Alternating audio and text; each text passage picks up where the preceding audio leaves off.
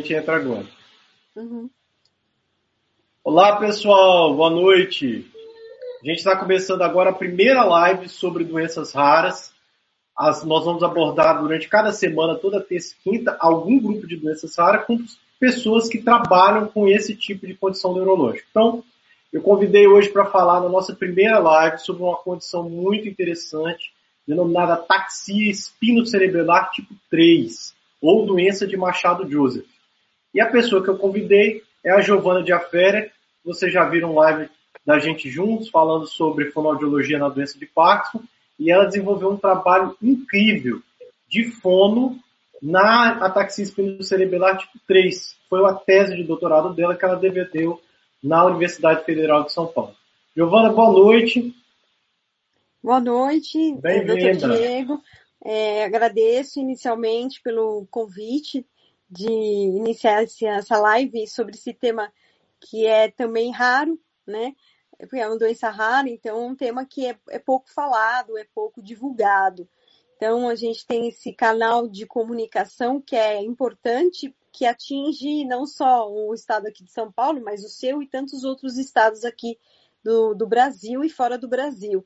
Então, é, a gente vai bater esse papo e eu acho que pacientes ou familiares também vão mandar perguntas ao, vivo, é. né, que a gente está ao vivo. Então, estou aqui aberto para a gente discutir, orientar, falar sobre esse assunto que é a doença rara, que é a ataxia espinocerebral tipo 3, mais conhecida como a doença de Machado Joseph, que é a doença que, é, que mais tem prevalência no Brasil.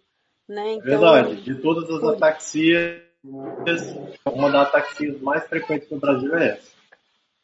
Sim. Olha aí, já dando sinal aí atrás aí, ó. Daqui a pouco chama a mãe. pode Muito perguntar. bem. Pessoal, eu acho que a gente podia começar assim, explicando um pouquinho esse termo de ataxia espinocerebelar. Você me dá um minuto, Giovanna? Do, lógico, lógico. Aí fica uma, fica uma conclusão médica, fica uma explicação médica. Pode falar. Legal. Pessoal, o tema ataxia espinocerebelar, na verdade, é um grupo de doenças, tá certo? Não é uma doença só. Essas doenças são caracterizadas por serem de origem familiar, ou seja, geneticamente determinadas. E nós é, temos um número de ataxias espinocerebelares que bate mais de 30 tipos de SCA, tá?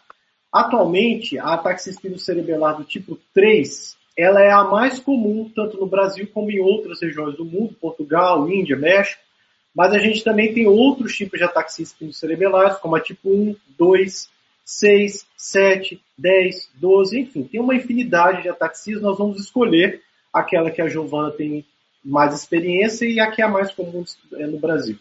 E o que, que essas doenças têm em comum? Vejam, o termo ataxia, ele tem origem do grego e quer dizer o seguinte, ó, parece uma palavra complicada, mas a quer dizer não e taxis quer dizer ordem. Então, a ataxia é o grupo de doenças em que você tem dificuldade de ordenar a sequência de movimentos, ou seja, uma condição que gera incoordenação do movimento das mãos e do movimento dos pés em diferentes proporções, tá certo? Esse termo espino é um termo que é referente a espinhal, um termo médico referente à medula. Então, uma característica que as ataxias espino-cerebelares têm é que a incoordenação frequentemente é associada a uma alteração do funcionamento da medula, o que se manifesta com alteração de força ou um fenômeno de enrijecimento dos membros que a gente chama de espasticidade. Tá? Então, as ataxias espinocerebelares, o que são? Um grupo de doenças genéticas que é caracterizado por um quadro de incoordenação, geralmente combinado com um quadro de alteração do funcionamento medular, que é esse fenômeno de enrijecimento ou espasticidade. E aí, a gente tem diversas manifestações da ataxia espinocerebelar. Eu acho que a gente pode começar, Giovana, você comentando sobre, dentro do universo da fono, né, dentro do universo da voz, aquilo que você trabalhou, o que, que você avaliou dentro desses pacientes com ataxia espinocerebelar tipo 3 ou doença de Machado e eu tive uma coleta de um número de pacientes bem extensa, né? Então, é um ambulatório que eu frequento, que é da Unifesp, da Escola Paulista de Medicina, que é um ambulatório dos distúrbios do movimento, mais especificamente aí do, do da ataxia. Então, é, é existe um grande número de pacientes que frequentam o ambulatório. A minha coleta de dados foi aproximadamente quase 40 pacientes tratados né, que fizeram a fonoterapia. O que eu mais encontrei é, de característica fonoaudiológica nesses pacientes foi realmente uma fala alterada. Então, uma fala, uma fala com uma característica de lentidão, né? Então, a velocidade de fala das palavras, das frases na comunicação bem lentificada e também uma imprecisão na articulação. Então, quando nós falamos, nós temos que ter uma coordenação de toda a musculatura oral. Então, a gente coordena lábios, língua, bochecha, céu da boca. E essa musculatura no paciente com ataxia, ela fica incoordenada. Então, ela perde tônus, fica com tônus diminuído, fica com uma mobilidade das, dos movimentos orais com mais dificuldade. Então, isso faz com que a pessoa, quando está falando com você, é, a pronúncia da palavra saia alterada, a articulação saia alterada das palavras. Né? Então, isso a gente chama de disartria ou disartrofonia, que é uma alteração da articulação associada com a fonação, com a voz. Né? Então, a voz também foi uma característica que eu observei nos pacientes com ataxia, com uma qualidade vocal mais é, soprosa, tensa, alguma saía até um pouco estrangulada. Então, era uma característica de uma voz realmente que você ouve que não é normal, que não, que ela tem um desvio e esse desvio é, é caracterizado aí por uma alteração neurológica, como o Dr. Diego citou agora. Então, o que mais me chamou a atenção foi a fala pastosa, fala mais lentificada, que alguns pacientes me é, referiram durante a avaliação que parecia voz de bêbado, né? Que Sim. parecia uma voz muito pastosa, que acabou de acordar, então uma voz sem ênfase, sem prosódia, sem modulação. Então, uma voz realmente que quem ouve sente que alguma coisa estranha está acontecendo. Apenas as pessoas são leigas e não sabem, confundem com essa voz de bêbado, né? Uma voz mais arrastada, pastosa, de uma pessoa alcoolizada. Então, eles sofrem, né? Os pacientes acabam sofrendo, porque eles são identificados isso ao telefone, quando atende o telefone, socialmente, né? Então, essa doença acaba atingindo a articulação, a fonação, a respiração fica incoordenada, né? A prosódia fica alterada, então a pessoa não consegue expressar com emoção o que ela está dizendo, né? Por exemplo, ah, meu, eu, eu, eu vou ganhar um neto, vou ter um neto. Então, não, não expressam aquela alegria, aquela expressividade, até que a musculatura que envolve a expressão facial. Então, está é, é, alterado. E a fonoterapia, ela vem, quando eu desenvolvi a tese, é, para ajudar esses pacientes a melhorar essa articulação, essa fala alterada, essa, essa velocidade lentificada, ajudar os pacientes a melhorar essa coordenação dessa musculatura oral. Então, eu propus um protocolo de exercícios específicos para ataxia, né? Então, são exercícios musculares que abrange toda a motricidade orofacial e também vocal. Então, depois da pesquisa, eu observei que houve uma melhora na qualidade de vida dos pacientes. Isso é, eles é, melhoraram. É eles melhoraram, foi um dos parâmetros que eu avaliei depois dos exercícios, o que, que ajudaria eles. Né? Então, eles passaram a se comunicar melhor com as pessoas, eles se sentiram mais seguros para se comunicar. E, e, eles acabaram, acabavam é, tendo é, vontade, né, voluntariamente, de querer se comunicar, de querer aumentar os círculos de amizade com outras pessoas. Né? Então, Eu só, isso... posso só fazer um comentário antes de você falar um pouco mais dessa, desse trabalho que você desenvolveu do tratamento, Ju? Uhum. Pode, pode falar, fica à vontade. Uma coisa, uma coisa muito interessante que você falou, que a dificuldade de coordenação, ela também atinge a musculatura relacionada à mobilidade oral, laríngea, da fala, né, da fonação. Uhum. Mas essa alteração é uma alteração que a gente chama de global. Então ela não acontece seletivamente só nessa musculatura, ela também acontece em outras estruturas, incluindo as mãos e os pés. Então, muitas vezes, essa coisa que você falou de andar como se for, é, falar como se fosse uma fala pastosa de bêbado, né? Isso também acontece no, nos membros inferiores e até na musculatura do tronco. Então, quando esses pacientes vão andar, eles não têm uma estabilidade da região dos pés. Então, o que, que eles fazem? Eles costumam afastar um pouco os pés, e na hora que eles vão tentar andar, eles têm uma tendência a cambalear, porque o passo é descoordenado. E aí eles também assumem essa característica que a gente chamava de uma marcha ébria, né, que é um andar como se estivesse bêbado. E junto com isso, como o tronco dele não tem um equilíbrio de se manter retinho, na hora que ele vai andar, o tronco gira para um lado ou gira para o outro, e existe uma tendência de que essas pessoas tenham um fenômeno de queda. Tá? Então é muito frequente também que esses pacientes tenham, é, às vezes até um dos primeiros sintomas, nossa, eu estou andando, mas parece que eu estou caindo, né? Eu tenho uma dificuldade de manter em pé. Então essa coordenação é uma coordenação que afeta tanto o caminhar e também afeta as mãos. Às vezes quando eles vão se alimentar, esse fenômeno de levar o garfo na boca, levar o copo de água, principalmente quando eles já estão numa fase mais evoluída da doença, eles apresentam uma dificuldade de acertar o alvo. Então ele vai tentar colocar na boca, ele erra, a comida cai, e também isso tem um impacto social, porque ele evita comer fora, não come perto de outras pessoas, porque sente que tem algum grau de dificuldade.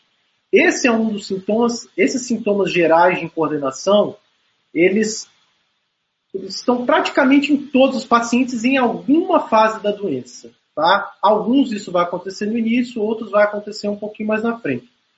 E só um outro paralelo, Giovanni, não sei se você observou isso na fala, mas eles têm um fenômeno que é esse fenômeno de enrijecimento, que a gente chama de espasticidade, eles têm muito nas pernas. Então eles acabam, às vezes, tem um grupo de pacientes, cerca até de 30%, quase um terço dos pacientes com ataque espinho cerebral tipo 3, eles começam a enrijecer as pernas, a perna fica meio dura, e aí ele tem uma sensação como se fosse de cãibra. E na hora que ele vai andar, a perna não mexe direito, ela está como se estivesse agarrada. Tá? Esse fenômeno, pessoal, também acontece na ataxia espinocerebelar tipo 3, que é decorrente dessa alteração do funcionamento espinal. Agora, agora em relação à fala, Giovanni, vocês, vocês observaram isso na, na, pesquisa de vocês? Se tem esse componente como se fosse mais do que descoordenado, às vezes um grupo de pacientes que tem como se fosse rígido, né, espástico, né, que a gente... Eu observei nos pacientes que, que tinha uma alteração mais acentuada. Então, num estágio mais moderado da doença, aí eu observei, sendo que a maioria dos pacientes que eu atendi estavam no início da doença. Isso é muito porque, interessante. Até porque, Quantos anos eles tinham em média, Giovanni? A, a faixa etária é de 42, 45 anos. Então, por que eu estou dizendo isso? É, é uma população que é difícil chegar até aos atendimentos, porque tem muito desequilíbrio, eles têm muita dificuldade motora, acabam Às vezes eles nem vão, né? Eles, eles nem querem ajuda. ir. É. Às vezes não tem ajuda de algum acompanhante para acompanhá-los. Então, eu, eu, eu tive muita dificuldade com relação à assiduidade, à disciplina dos pacientes comparecerem à terapia. E aí, no meio da coleta, eu tive que mudar o meu sistema de terapia. Então, alguns fizeram em videoconferência, fizeram em telemedicina, porque senão eu ia perder muito paciente é, pela dificuldade de, de, se locomover mesmo.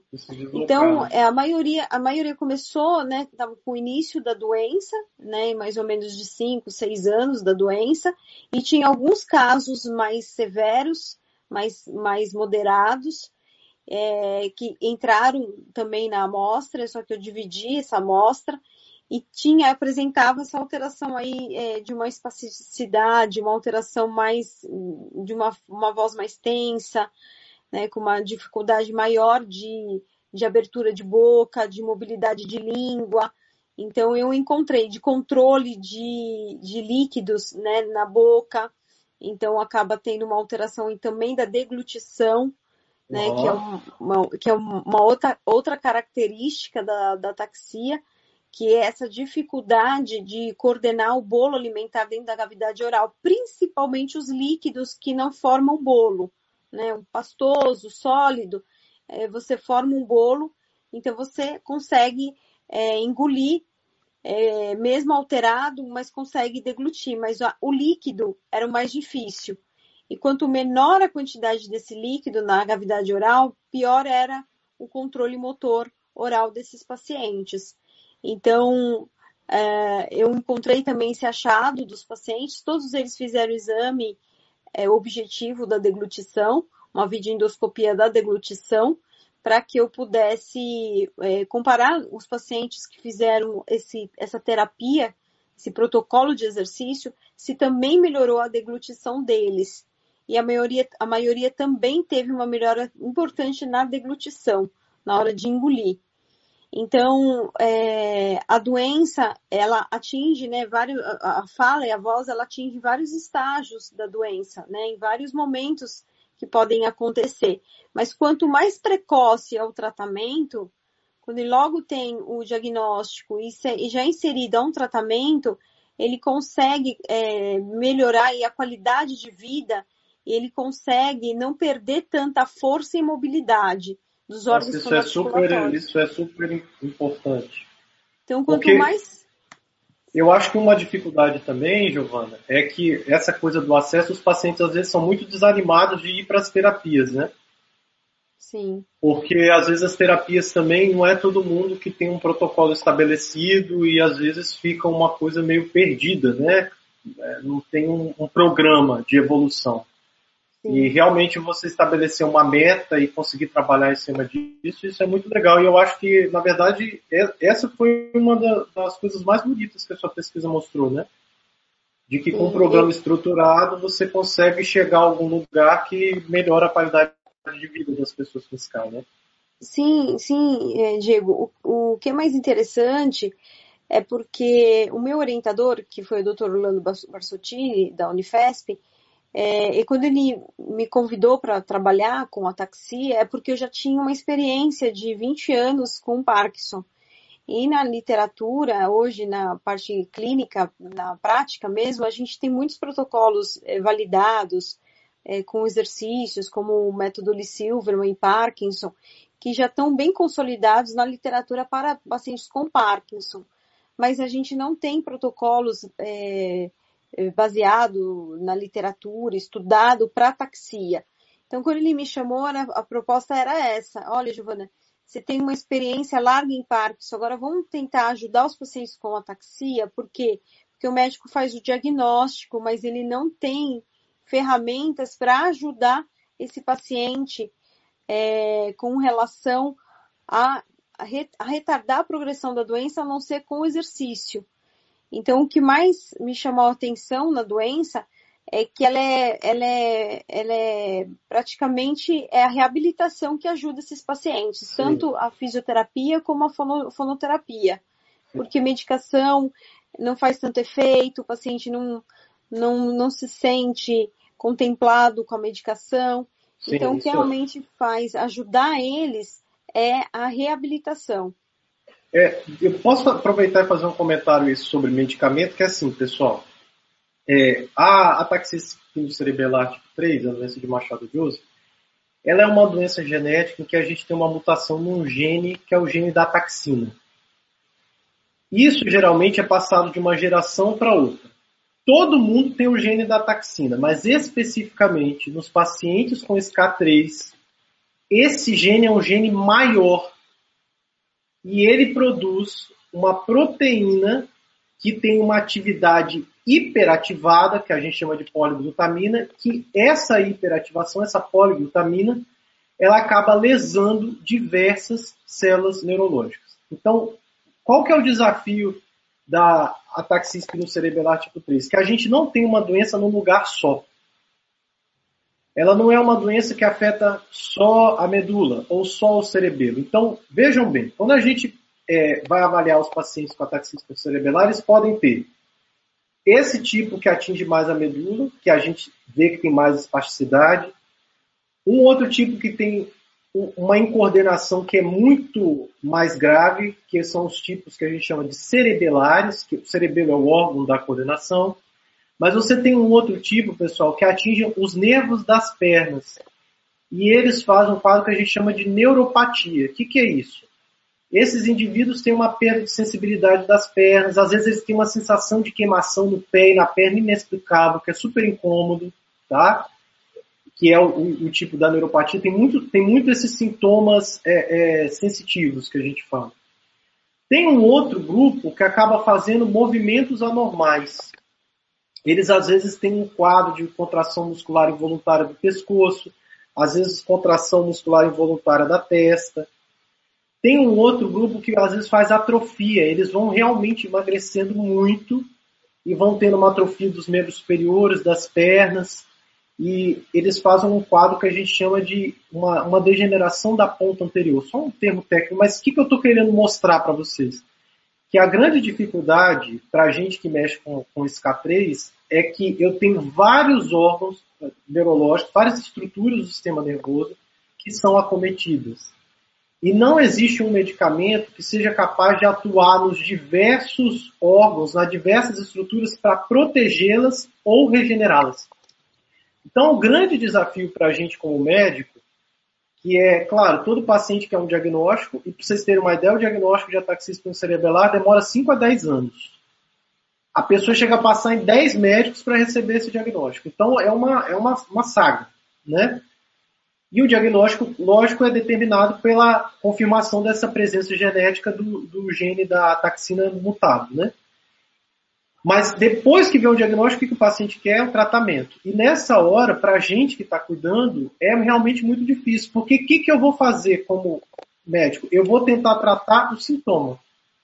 Eu não consigo tratar a degeneração ou a perda neuronal ou proteger esse indivíduo da doença progredir, como, como a Giovana falou. Então, se a perna está tá com sintoma de queimação, eu vou tentar dar uma medicação para parar ou reduzir o sintoma de queimação nas pernas.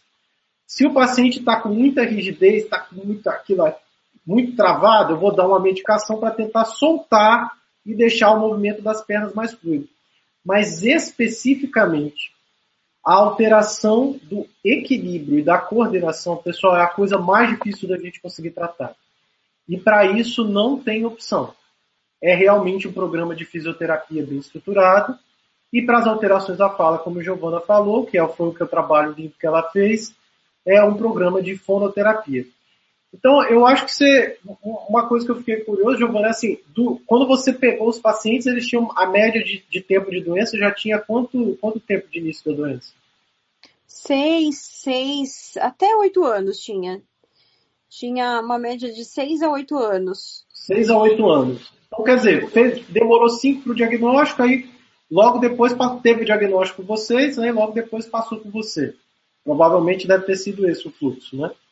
Sim, sim. Foi até porque estava no início e eram pacientes que realmente tinham ainda condições de chegarem até um ambulatório. De ir, né? Tal. É, e uma coisa. Com...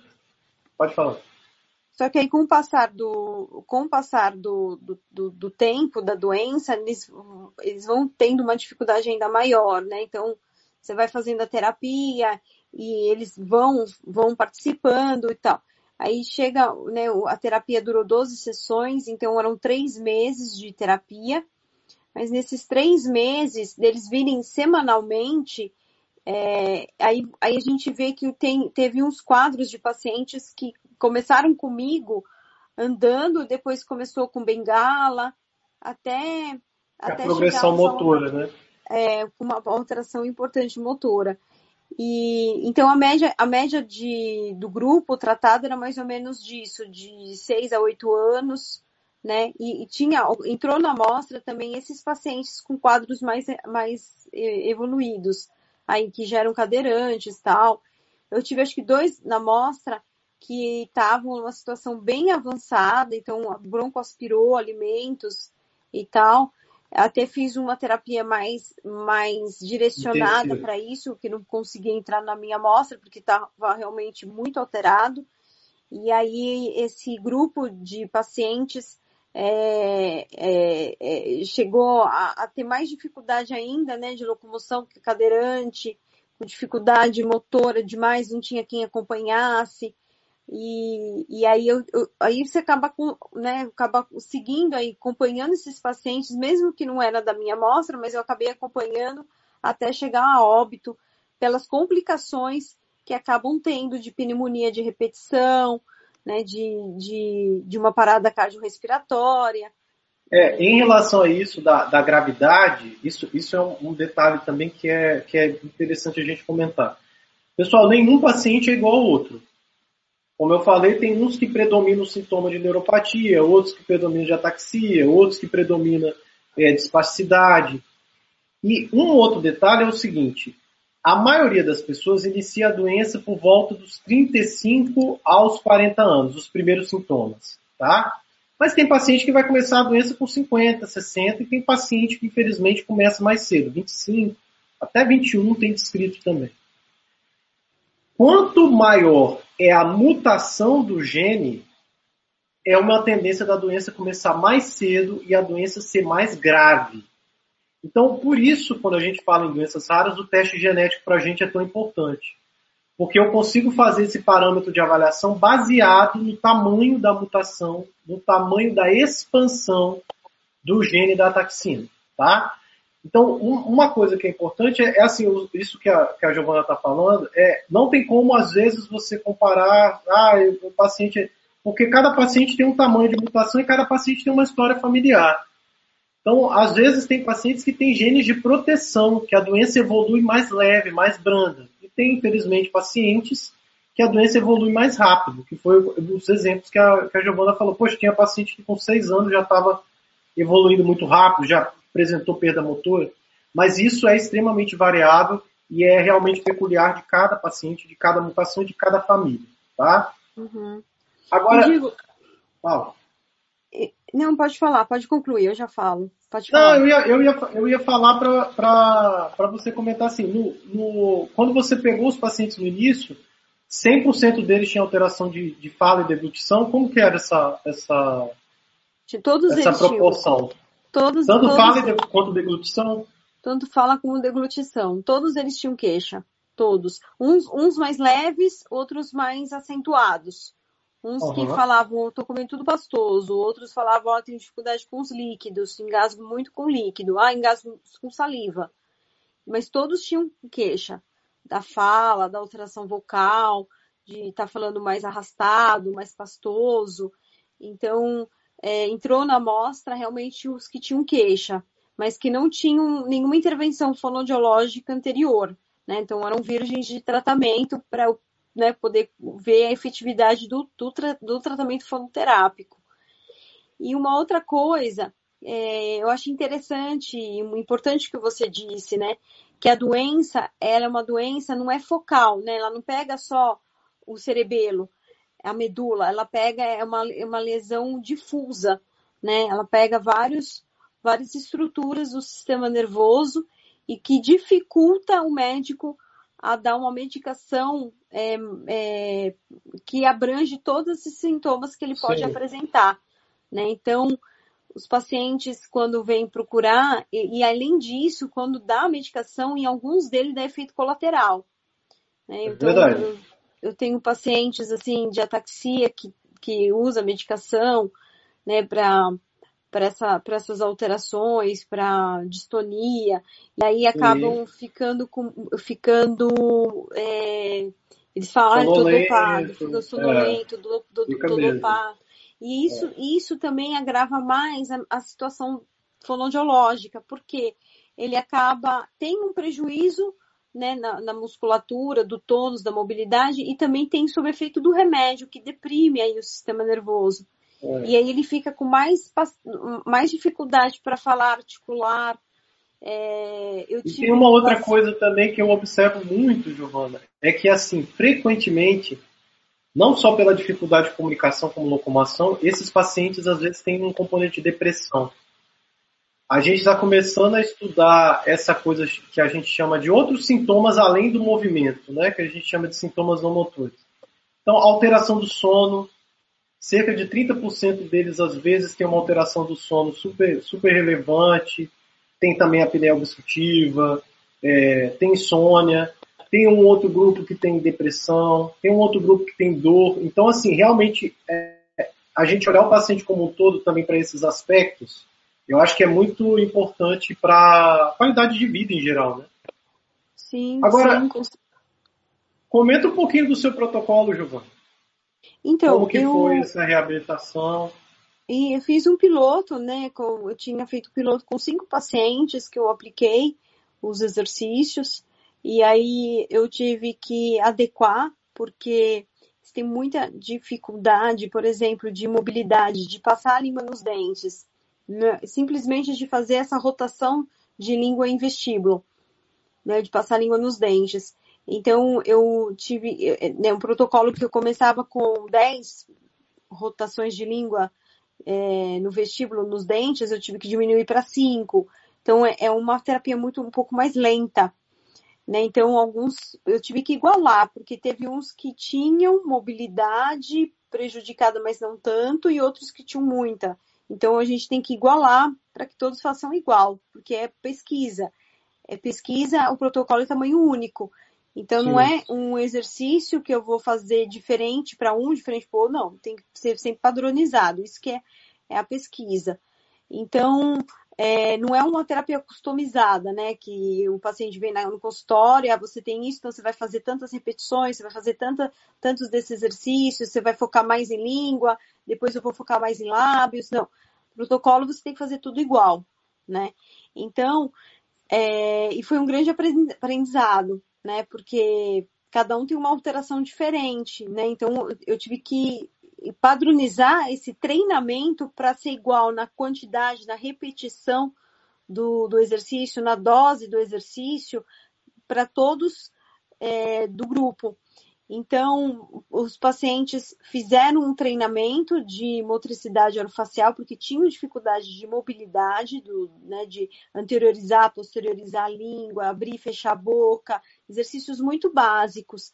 Eles tinham dificuldade de estalar a língua, de vibrar a ponta de língua, de fazer exercícios de plosivos, né, K, K, K. Tinha muita dificuldade e tinha aquele grupo também de pacientes que tinham a voz mais hipernasal, escape ar e falavam pelo nariz, porque tinha uma falta de mobilidade, de tônus muscular de, de, de véu palatino, né, de palato mole. É super interessante. É... Eu peguei um, um caso semana passada, assim. Eu, que às vezes parece até como se ele tivesse meio fadigado. Sim. Né? É. É, essa musculatura que eu estou falando para vocês nessa live é o, é o músculo do famoso, o famoso músculo chamado de campainha.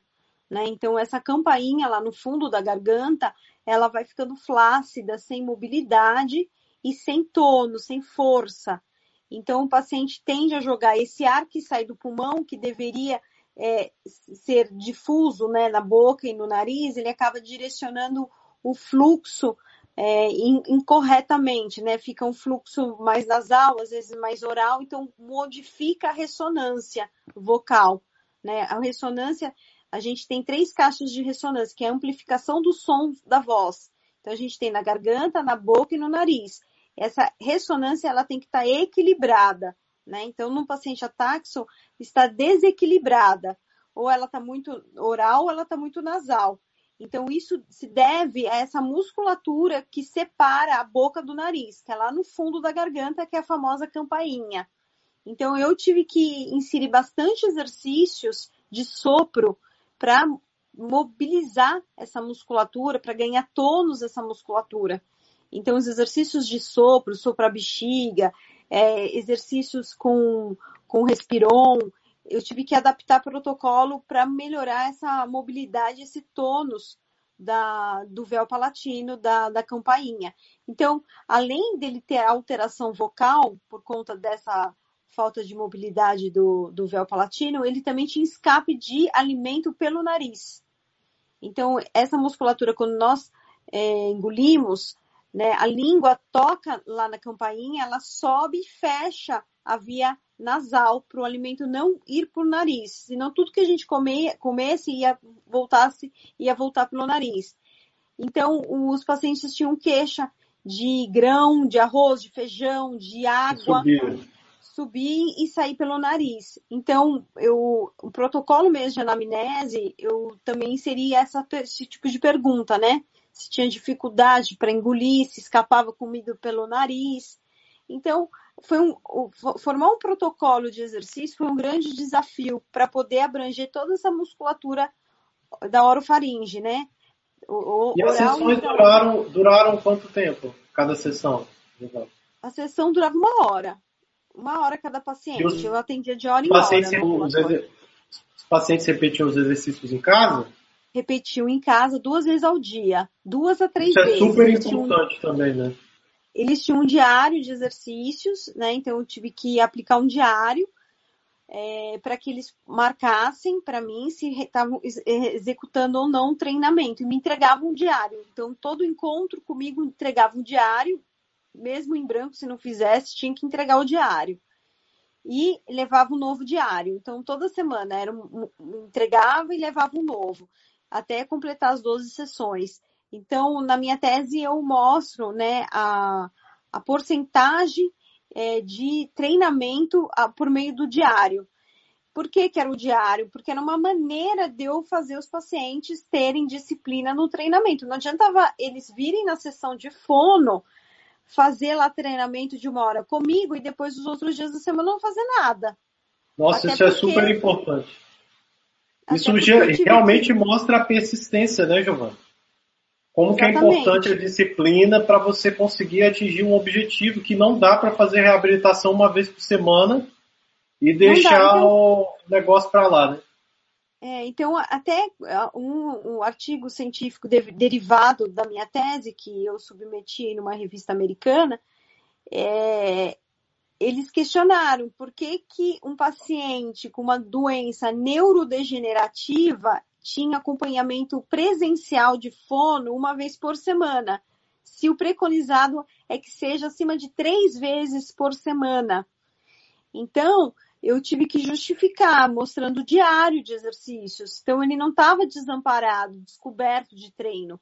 Né? Então, a gente trabalha num sistema de saúde que é limitado. Eu não tinha verba para pagar os pacientes para irem até a terapia e para voltar. Então eu tive que me virar fazendo um treinamento de uma vez por semana, mas eu tive um diário para acompanhar esses pacientes. Então, é, os pacientes, quando, quando eu falo, olha, vamos fazer um treinamento de duas a três vezes na semana, eles falam, não, mas por que tanto? A literatura hoje em dia, ela que mais mostra que a repetição é a base do aprendizado. Quanto eu mais repito o exercício, é treino, repito, eu estou aprendendo um modo operante novo, né? Então, eu estou tô, tô tendo a neuroplasticidade. Então, o, as revistas, quem é estudioso na área, que pesquisa, eles veem que tem que ter uma repetição constante do treinamento. Né? Então, eu fui realmente questionada nesse aspecto, né? Que o paciente com uma doença neurodegenerativa, ela não tem tanto resultado como uma vez na semana de treinamento. Né? Então, o ideal seria de duas, três vezes na semana, é. mas realmente o diário me ajudou muito, né? Então, eu pude descrever quem fez exercício acima de 50% e abaixo de 50%. Quais foram os resultados dessa divisão aí do acompanhamento pelo diário de exercícios. E uma então... coisa que você, que você colocou também, que você vê a, a dificuldade que não só no SUS, que até mesmo no sistema particular, esses pacientes têm uma dificuldade muito grande, porque os convênios, na maioria das vezes, liberam um pacote de sessões e depois eles interrompem, né? E dificilmente eles liberam mais do que duas sessões por semana. Principalmente de fono, dificilmente. Às vezes, fisioterapia, eles liberam umas três. Mas fono é, é, é, muito difícil, né, que eles deem esse, esse pacote. Exatamente. E a, e a importância também, né, Giovana, que o paciente é responsável. Uhum. Eu acho que isso fica muito claro que assim, a pessoa tem que, é, é chato, cansa, mas realmente a pessoa às vezes tem que, tem que abraçar a ideia de que é para ela ficar melhor, ela precisa de um esforço de disciplina. Né? Ela Exatamente. precisa fazer aquilo. E isso não é válido só, pessoal, para o exercício de fono. Isso é válido para o exercício fisioterapêutico também. Embora, embora talvez os trabalhos é, eu, eu desconheço se tem algum trabalho específico, com protocolo específico de SCA, viu, Giovanni? Não sei se você conhece. Mas acredito que a, a, a questão da, persever, da perseverança, de repetição, ela é, ela é completamente válida também nessa situação. É, porque o paciente vai perdendo a função, né? Ele vai é. perdendo a função da mastigação, de mastigar o alimento, vai tendo uma fraqueza dessa musculatura, então ele vai, é. ele vai amassando mais a comida do que mastigando, triturando, então ele vai, ele vai fazendo mais um amassamento. Isso, se não corrigir ele com uma mastigação mais eficiente, então essa musculatura que já vai ficando mais debilitada vai acentuando ainda mais o problema. Né? Então, a musculatura da mastigação é importante para manter a boca fechada na hora de dormir, né? Então, ele não ficar salivando, ele não ficar de boca aberta salivando. Então, os levantadores da mandíbula estão sendo estimulados com a musculatura da mastigação. Então, é um exemplo que eu estou dando para vocês, né? Então, vai perdendo essa funcionalidade. Então, a repetição faz você ao, é, voltar a automatizar esse movimento que vai se perdendo, né? Com, com a degeneração aí do sistema nervoso. E uma outra coisa interessante é que quando eu fiz a pesquisa, a pesquisa nos ajuda a aperfeiçoar a nossa clínica. Então, eu atendi uma demanda grande de pacientes com ataxia, já vim atendendo uma demanda grande de pacientes de Parkinson, e aí, em especial com ataxia, isso faz a gente, por isso que falar, ah, vou pegar um profissional é, é, da fonoaudiologia que vai me tratar mas tem um grande diferencial naqueles profissionais que são especializados nessa área. Né? Então a pessoa conhece sobre a doença, conhece sobre as escalas motoras, né? Que, que... É, e isso, isso às vezes é muito comum do paciente às vezes falar o nome da doença e o profissional nem saber do, do que se trata, né? No universo de doenças raras isso é isso é bem comum, né? Esse K3 aí a pessoa nunca às vezes nem ouviu falar e realmente o conhecimento da condição faz toda a diferença. A mesma coisa para o neurologista, físio. É, eu acho que na, na, na, reabilitação isso é bem, bem real, né, Ju? Sim, sim. Então, então tem o acompanhamento com quem estuda da doença é fundamental. É, até para poder trocar com o médico o que está acontecendo. É, o paciente está sonolento demais, tem alguma medicação para ajudar, tem alguma coisa que está interferindo. É, trabalho junto com a fisioterapia para ajudar no condicionamento motor dele, para ajudar também nessa questão de postura da deglutição, ajudar ele a deglutir melhor, com uma posição melhor, adequada de tronco. Então, isso tudo, é, é quem trabalha na área sabe o que, que envolve. Né? Então, uma é. equipe multidisciplinar, que, como você disse, né, o paciente ele patina, ele, vai, ele demora lá 5, 6 anos para chegar na, na, no, no, médico Sim. certo né, no médico ideal. Eu já tive muito paciente de ataxia que foi no ortopedista, é, fez tratamento é, vascular, é. é. foi, foi, foi, foi rodando até chegar num diagnóstico certo, mas patinou, né? É. Então, então essas lives, esse, esse meio de comunicação da gente aqui deixar esclarecido para a população é, é, é, um caminho, é um canal muito importante. Né? É então, verdade. Então, e para a pessoa... gente também é muito gratificante, né? A gente Sim. que mexe com essas áreas e poder possibilitar uma informação de qualidade é muito gratificante. E só em, em relação é, a uma coisa assim, você tem mais algum ponto para trazer do seu, do seu trabalho? Acho que era mais é, era, era essa questão da fala, da voz, da deglutição. Da deglutição. Né? E a questão da. Eu tive pacientes que me perguntavam da parte cognitiva, né? Então a gente sabe que a doença também acaba pegando um pouquinho da memória, da função executiva. Então eu queria até que você comentasse com relação a essa parte cognitiva. É, no geral, a, a a parte cognitiva deles que, que é mais é, danificada é uma coisa que a gente chama de função executiva. O que, que é isso, pessoal? O nosso cérebro trabalha com várias informações ao mesmo tempo para poder tomar uma decisão ou julgar uma situação. E muitas vezes, esse conjunto de informação de você captar o que alguém está falando, pensar a respeito e devolver uma resposta, às vezes ele é prejudicado. E isso que é a, a função executiva.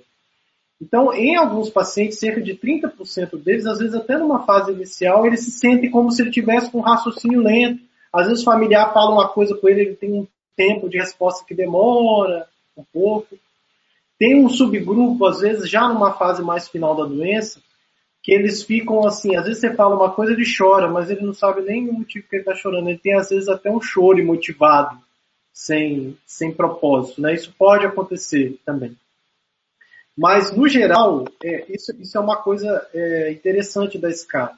O componente motor, as dificuldades motoras, elas tendem a ser superiores que as dificuldades cognitivas. Então, dentro do universo da, das doenças neurodegenerativas, o comprometimento cognitivo ele tende a ser mais leve do que às vezes outras doenças, mas ele realmente existe. Exatamente. Uma, é, é, bem leve, começa bem leve. Eu sei porque na minha qualificação foi perguntado isso, né? Se os pacientes que entravam na amostra tinham uma alteração cognitiva, se eu tinha investigado mais sobre esse aspecto, mas exatamente isso que você disse, as alterações motoras, elas sobrepõem as alterações é. cognitivas, e é bem sutil, assim, apresenta alteração na função executiva, uma lentidão no raciocínio, Sim né? Mas isso não comprometeu, não, não comprometeu a minha terapia, de entenderem o que é estou isso, isso, isso que eu ia comentar. É, às vezes o que a, acontece também é que eles se sentem um pouco desmotivados, mas é, eles têm cognição, por exemplo, para fazer as terapias normalmente. Talvez é, os que não façam é mais por uma questão motivacional uhum. do que uma questão de prejuízo cognitivo em si. E, e só abordando um pouquinho mais o tratamento, eu acho, eu acho legal só a gente trazer alguns, alguns dados. Embora, pessoal, a gente não tenha tratamento curativo, é, e a gente não tenha remédio específico, a gente tem, é, é, bom a gente colocar que senão as pessoas ficam muito sem esperança também, sabe, Giovanni? Então, o acompanhamento médico, pessoal, é para a gente tentar manejar sintomas que melhora a quantidade, a qualidade de vida. Por quê? Porque às vezes tem, tem indivíduo que por causa da espasticidade tem cãibra toda noite. Aí ele não consegue dormir. Aí ele sem dormir, a vida dele ele fica mais depressivo. Aí ele sente mais dor. Sem dormir, ele começa a chamar muito o acompanhante. O acompanhante começa a ficar muito estressado e muito irritado. Aí a casa começa a fazer assim. Esse, esse conjunto de coisas a gente chama de estresse do cuidador, né? Porque quando às vezes o paciente tem tantos sintomas que o, o cuidador tenta ajudar e não consegue, uhum. e o uhum. paciente vai ficando muito dependente do cuidador, e isso é, realmente precisa ser manejado. Então é o seguinte, as câimbras elas existem e elas geralmente estão associadas à dor, e elas podem ser tratadas com medicações que diminuem a espasticidade. Isso a gente tem baclofeno e algumas vezes essa espasticidade, essa, esse enrijecimento é tão acentuado que a gente precisa de uma medicação que é a aplicação de toxina botulínica. Então não são todos os pacientes que se beneficiam, mas um grupo de pacientes se beneficia com a aplicação de toxina botulínica.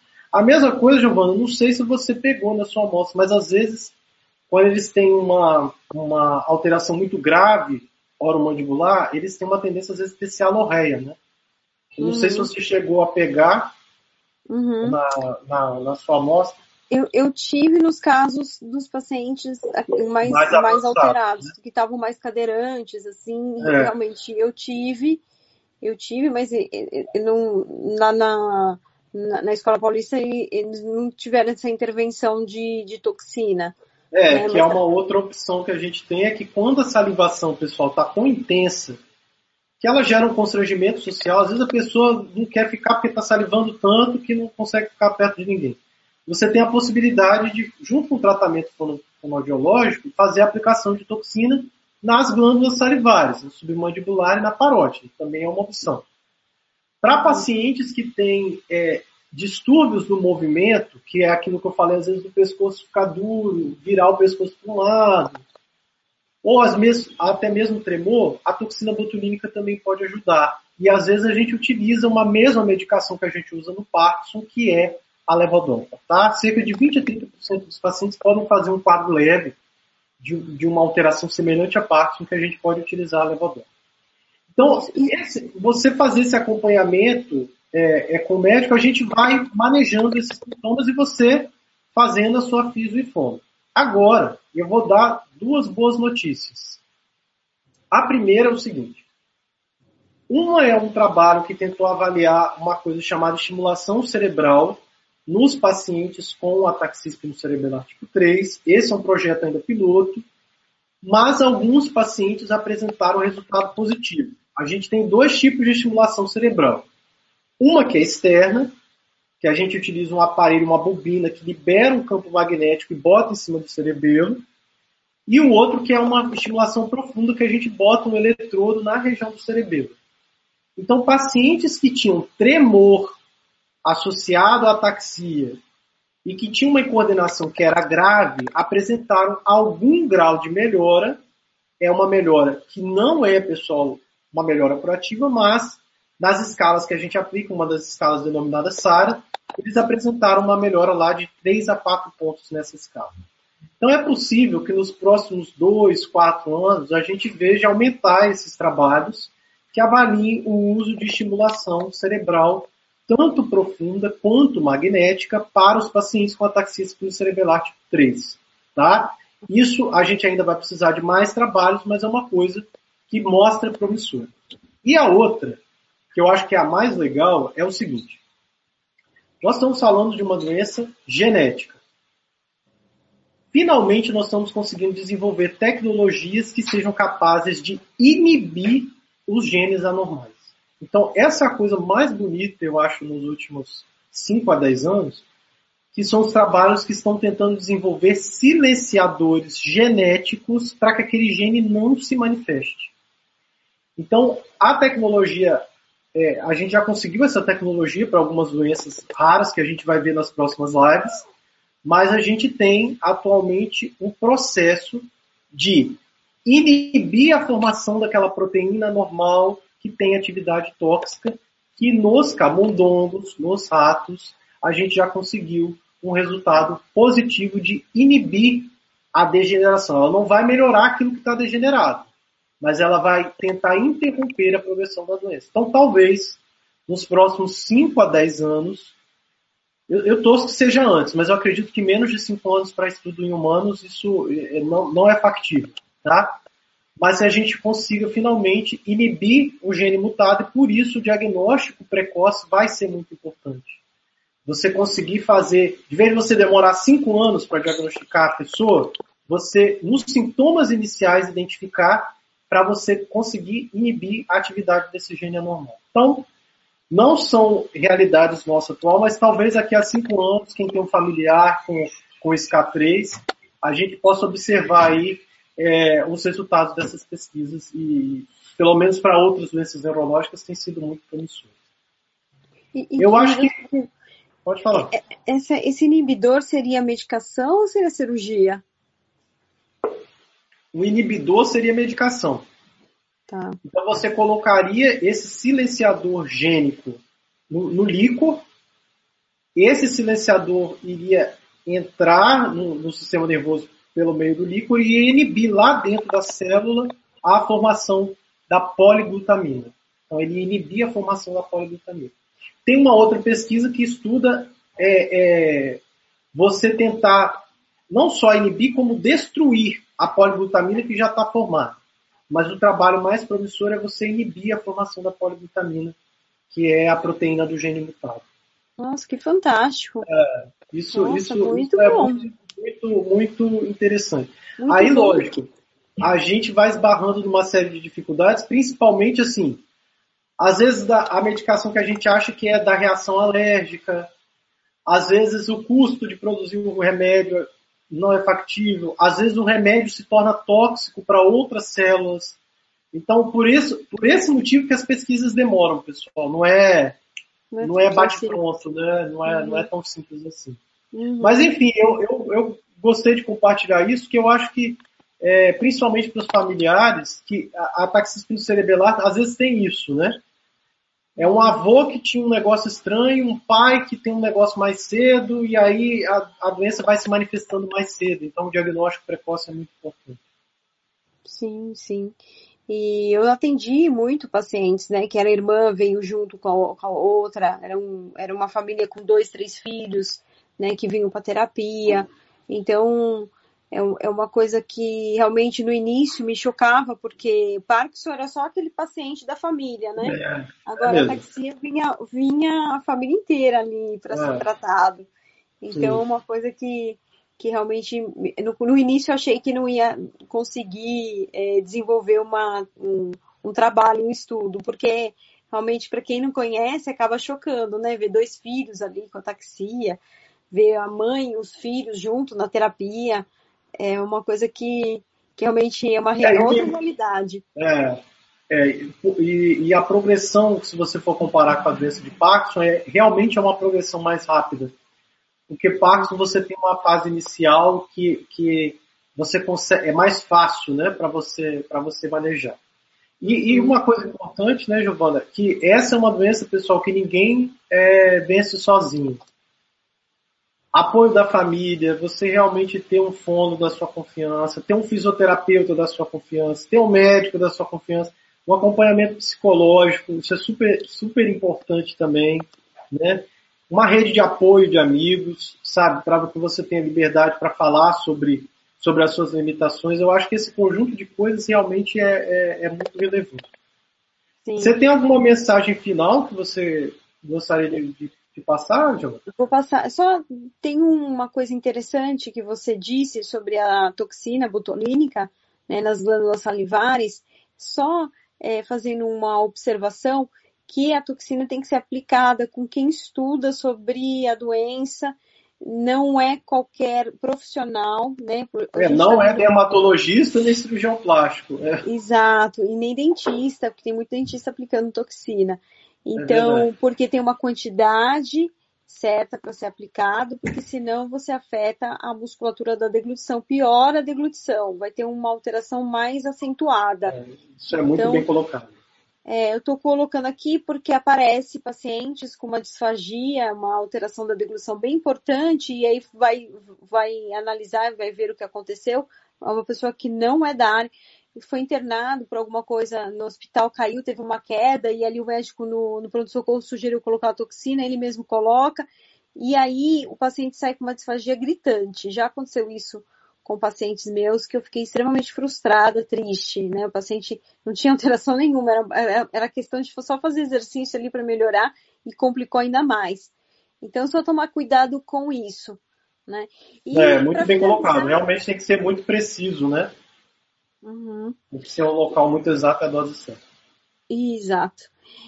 É, Para finalizar, é, eu, eu, agradeço né, o convite, a oportunidade de falar sobre essa doença rara, né, de esclarecer sobre o tratamento que existe e que traz qualidade de vida, mudança na, na qualidade de vida para esses pacientes, se sociabilizarem mais, ter interação social e a questão também da deglutição, da alimentação, né, de se alimentar adequadamente e ter um, uma maior longevidade, né, com relação a ter a doença, mas saber lidar com isso, né? Então saber que existe, existe tratamento e que como parceria com o Dr. Diego, né, atendo os pacientes, eu sempre tento o paciente que não tem condições de, de ter um tratamento, adequar um valor de terapia, é, para ele ter acesso a, essa, essa, a esse tratamento, porque eu sei quanto é difícil.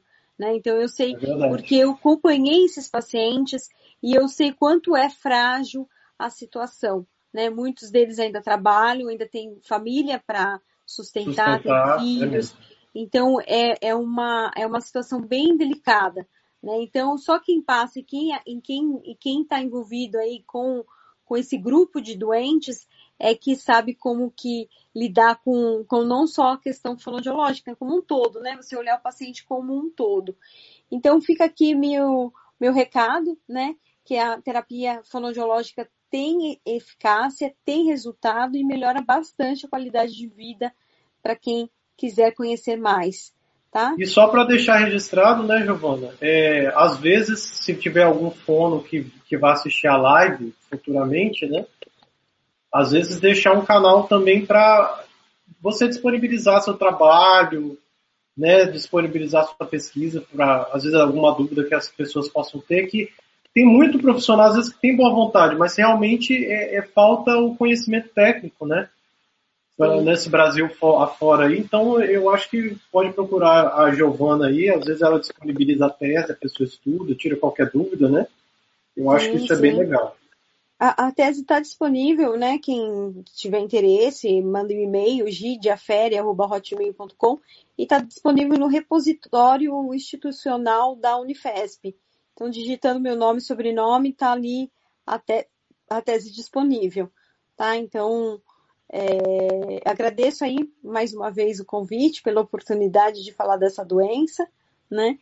E Eu que agradeço só... você ter aceitado prontamente trabalho maravilhoso que você fez. Realmente eu acho que é um, um registro assim, único para a ciência brasileira mesmo e que muda a vida das pessoas. Então eu, eu assisti a defesa da sua tese, fiquei assim emocionado, foi lindo. Eu acho que também as pessoas que estavam lá, o professor Orlando, todo mundo que estava lá junto também ficou assim muito muito feliz. É muito bom ver que os pacientes com doenças raras têm a oportunidade de contar com pessoas como você e de você ter trazido o conhecimento tão gratuito assim, ter aceitado prontamente o meu convite. Eu agradeço de coração. Essa já é a segunda vez que a gente faz juntos, né? A outra foi de partes. Uhum. Uhum. E que a gente possa continuar essa parceria aí. Pessoal, a todos vocês, obrigado. Quem for assistir a live depois, qualquer dúvida que tiver, pode entrar em contato com a gente. E na terça que vem a gente vai entrar com outro assunto que é a, é a AME, tá? Ametrofia muscular espinhal. Então, se vocês conhecerem alguém, convidem aí para prestigiar a gente. Então, um beijo grande, pessoal. Tchau. Tchau. Beijo, obrigada, tchau.